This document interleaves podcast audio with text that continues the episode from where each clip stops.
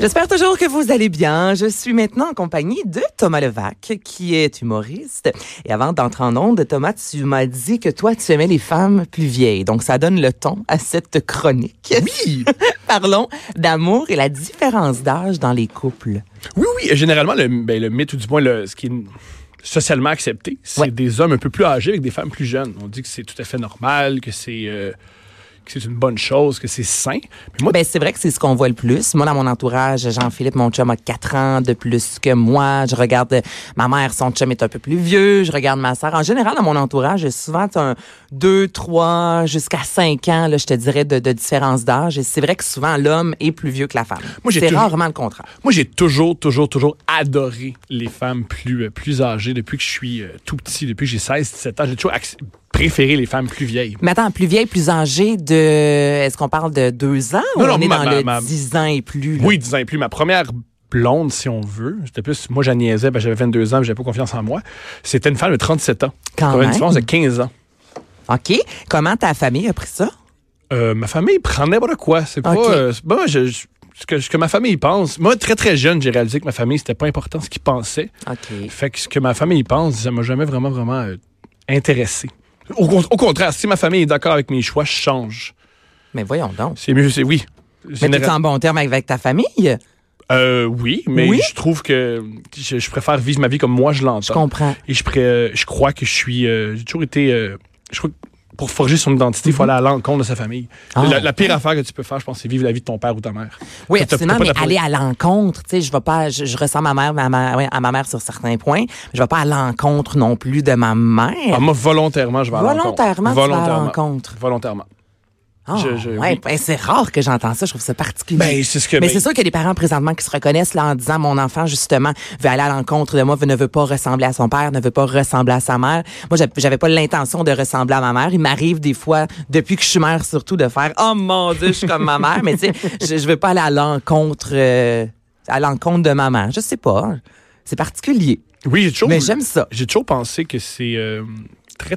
Parce que tu veux vivre une vie différente. Tu veux pas juste rec- tu veux pas juste être le clone de tes parents. C'est la, la pire.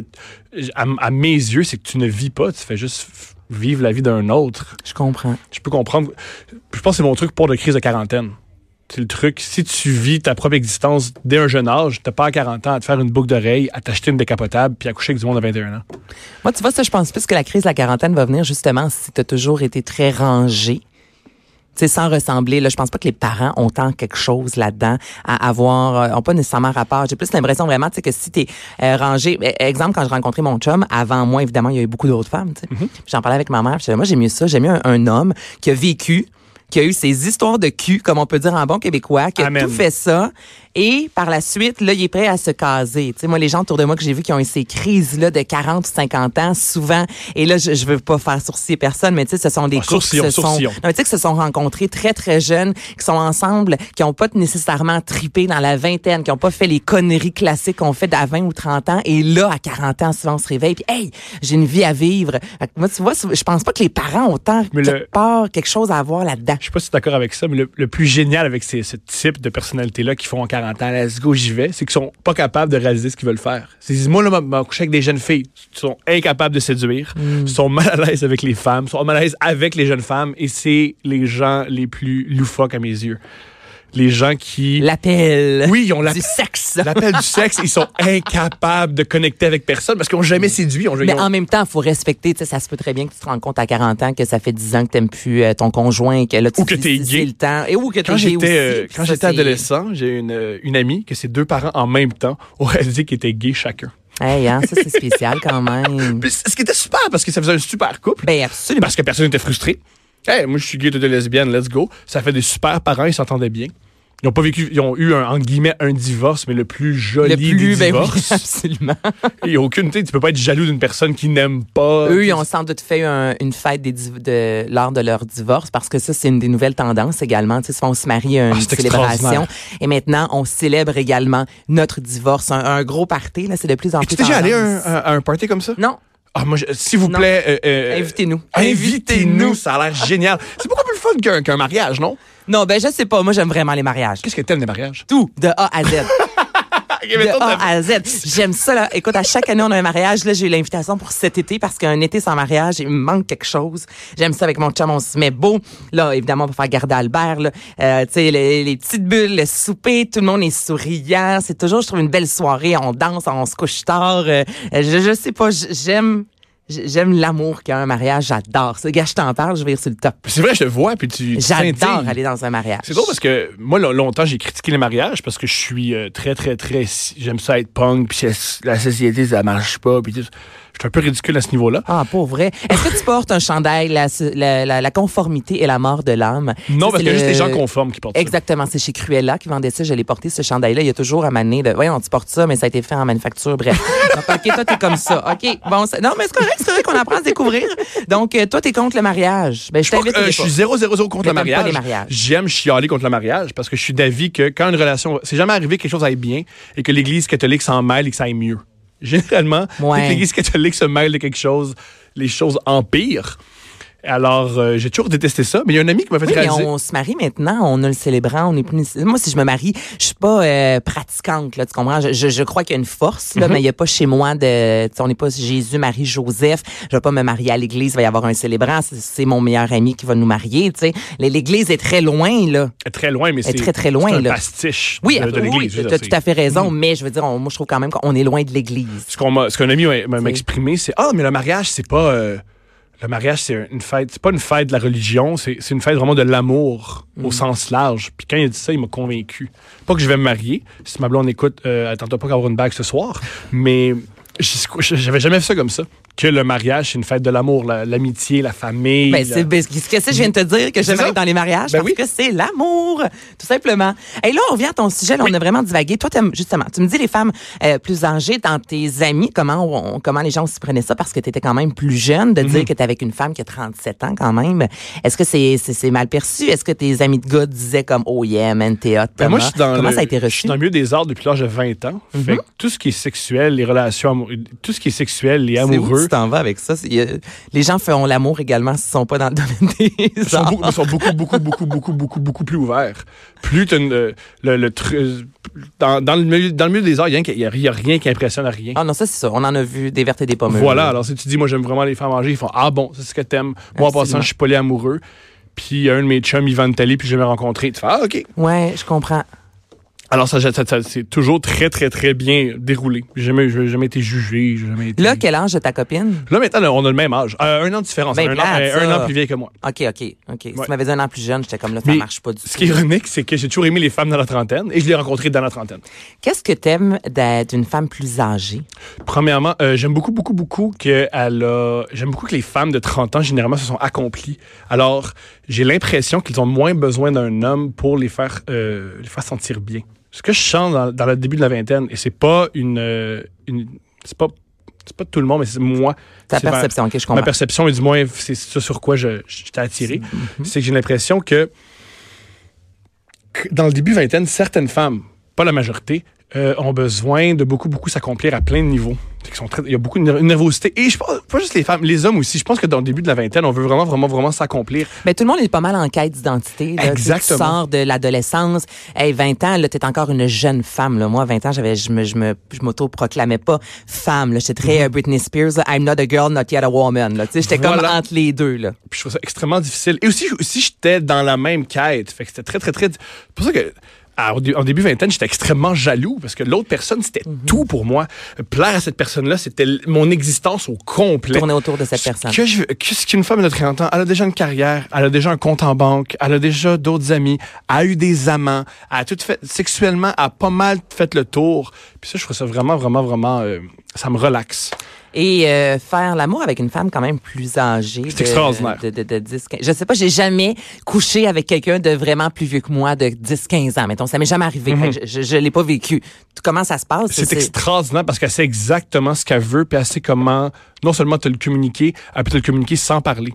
C'est vraiment, vraiment, vraiment chouette être avec quelqu'un qui sait exactement comment jouir. Et aussi, ce qui est moins une pression que je vivais. C'est encore des perceptions, c'est pas des. Oui, mais on parle de toi, c'est pour ça qu'on t'a invité. Fait Ce qui était difficile hein. de coucher avec des femmes de 20 ans, c'est que souvent, elles ne savent pas qu'est-ce qui les font jouir. Mm-hmm. Fait que tu dois le découvrir avec elles et elles, espèrent que tu vas les, Tu Les faire remonter au septième. Voilà, une femme de 32 ans dit mets ta main là, dis-moi ça, mets ta bouche ici, puis voilà. Ce qu'une femme de 20 ans ne sait pas parce qu'elle elle se connaît pas. C'est sûr.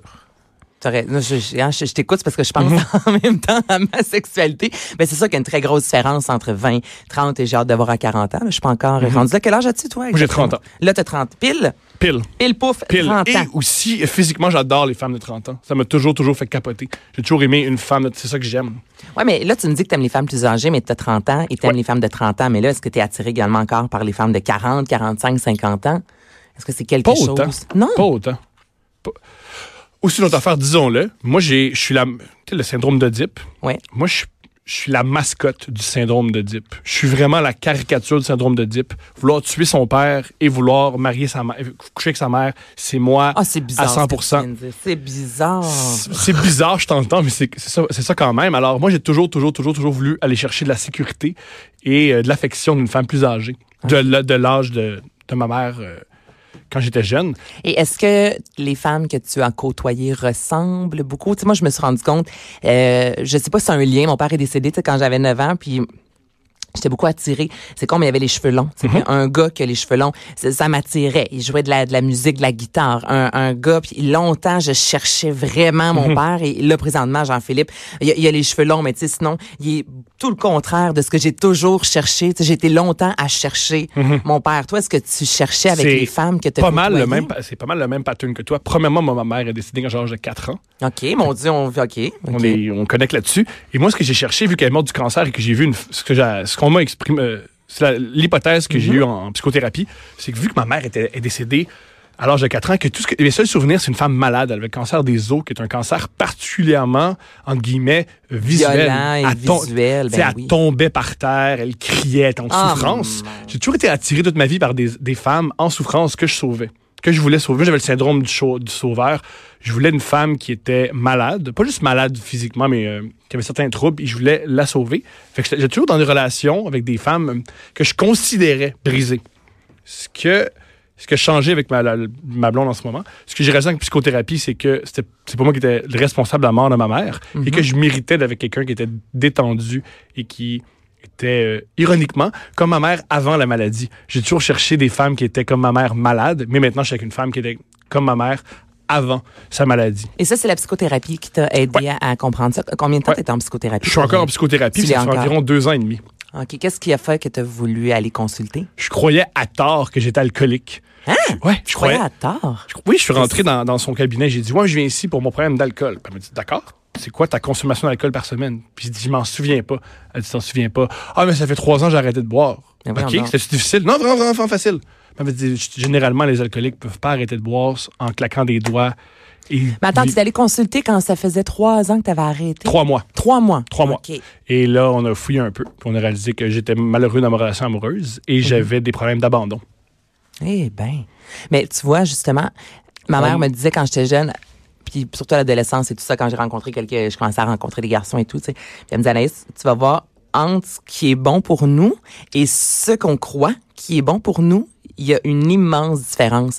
Et moi, longtemps, je croyais que X type de garçon était bon pour moi. Donc, j'allais vers eux et finalement, c'était nocif parce que comme toi, un peu, je voulais les sauver. Et finalement, tu sais, euh, j'ai un chum qui est beaucoup plus relax. Moi, avant, j'avais besoin de quelqu'un de très hyper, tu sais. Donc, vraiment, ce que je pensais qui était bon pour moi versus ce qui est réellement bon pour moi, c'est deux choses complètement différentes. Et j'ai décidé à Mané, justement, aussi d'arrêter de chercher ce que je voulais vraiment. Tu sais, souvent, là, on est sur une feuille, là. Ah non, moi, je veux un gars qui est comme ça, qui est comme ça, qui est comme ça. Ah, j'aime, il faut qu'il soit souriant, faut qu'il fasse la cuisine. On a tellement une liste et finalement, on passe à côté de l'essentiel. Donc, j'ai aussi décidé à Mané de déchirer vraiment cette liste-là. Et il y a un Jean-Philippe qui est très, très, très différent, l'antipode de tous ceux que j'ai fréquentés dans ma vie. Et il est exactement ce que j'avais besoin, mais je ne savais pas. Tu sais, que j'avais besoin de quelqu'un comme ça. Je suis d'accord avec tout ce que tu as dit. Ça me rejoint complètement. Mais là, je voulais que tu sois en désaccord et qu'on puisse avoir euh, complètement qu'on s'ostine là-dessus, complètement d'accord avec toi. C'est c'est exactement ce que j'ai vécu. J'avais un modèle dans ma tête Ouais. qui était complètement fou. Mais c'est sûr qu'on n'est pas les seuls. Il y a plein de monde qui écoute, là, tant hommes, femmes. ah, il y a donc euh, relation amoureuse maintenant qui ont ça. Ben, je- oui. Je- je- J'espère, mais pas j'espère, mais oui, tu as tout à fait raison. Moi, un- je sais pas si t'es comme moi, peut-être pas, parce que je suis plus, euh, je suis plus lourd que toi, puis j'adore dire aux autres quoi faire. Moi, depuis que je suis dans une relation amoureuse qui fonctionne, je donne des leçons à tout le monde. Ah, et je ça, dis, c'est insupportable. Je dis à tout le monde de laisser leur chum ou leur blonde parce que c'est pas ça. C'est je- je- OK, parce que toi, tu sais maintenant. Ah, moi, je le sais. Moi, j'ai touché le nirvana et euh, je suis le maître de secte de relation amoureuse. Je suis lourd, ça n'a aucun sens. Ben, tu peux-tu me dire ce que c'est à tes yeux? Là, tu me dis, je, je l'ai trouvé, c'est quoi ta relation? Qu'est-ce qui fait qu'elle est si parfaite? Euh, moi, je crois que toute relation amoureuse vient avec la détente. Il faut Mhm. que tu sois détendu. Si tu, je- si- généralement, je crois pas qu'une relation amoureuse, ça vient avec de l'adrénaline, ça vient avec la détente. Et si quelqu'un, bizarrement, avec qui t'es bien quand elle n'est pas là, et t'es bien quand... Le, moi, à mon avis, le, la, un signe d'une relation toxique, c'est Ah, elle est pas là depuis trois jours, j'ai tellement besoin d'elle. Si t'as besoin de quelqu'un, c'est pas une relation amoureuse, ça, c'est la même relation que tu as avec de l'héroïne. C'est pas normal que tu as la même relation avec quelqu'un qu'avec l'héroïne. Non, effectivement.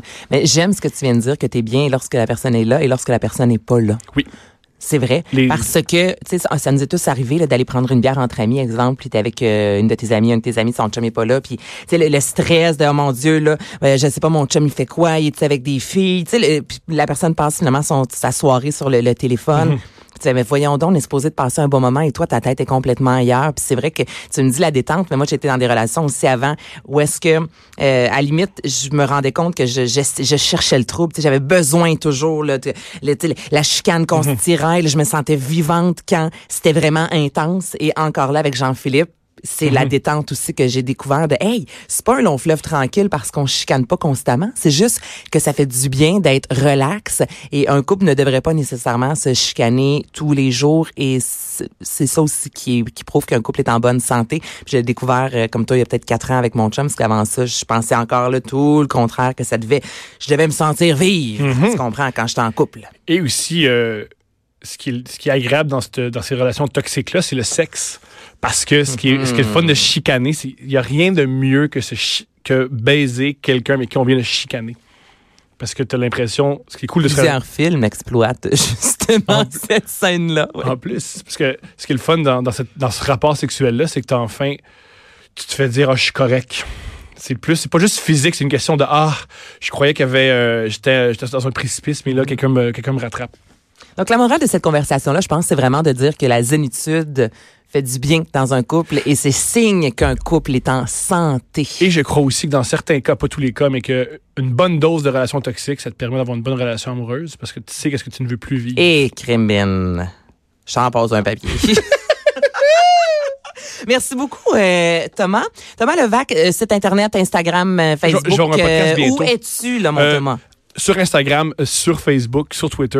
Euh, Suivez-moi, Thomas Levac, et bientôt j'ai un podcast qui sort qui va s'appeler euh, le podcast de Thomas Levac. Des spectacles à venir euh, sous peu? Quoi, là? Je, je, là, en ce moment, je Là, fais... fais-nous un spectacle, là, hein? Cool, bientôt. Cool. Je- Travaille là-dessus, je- là-dessus, mon boys. Ça marche. Merci beaucoup. Restez là, on revient dans quelques instants. Là, on va jaser de BDSM.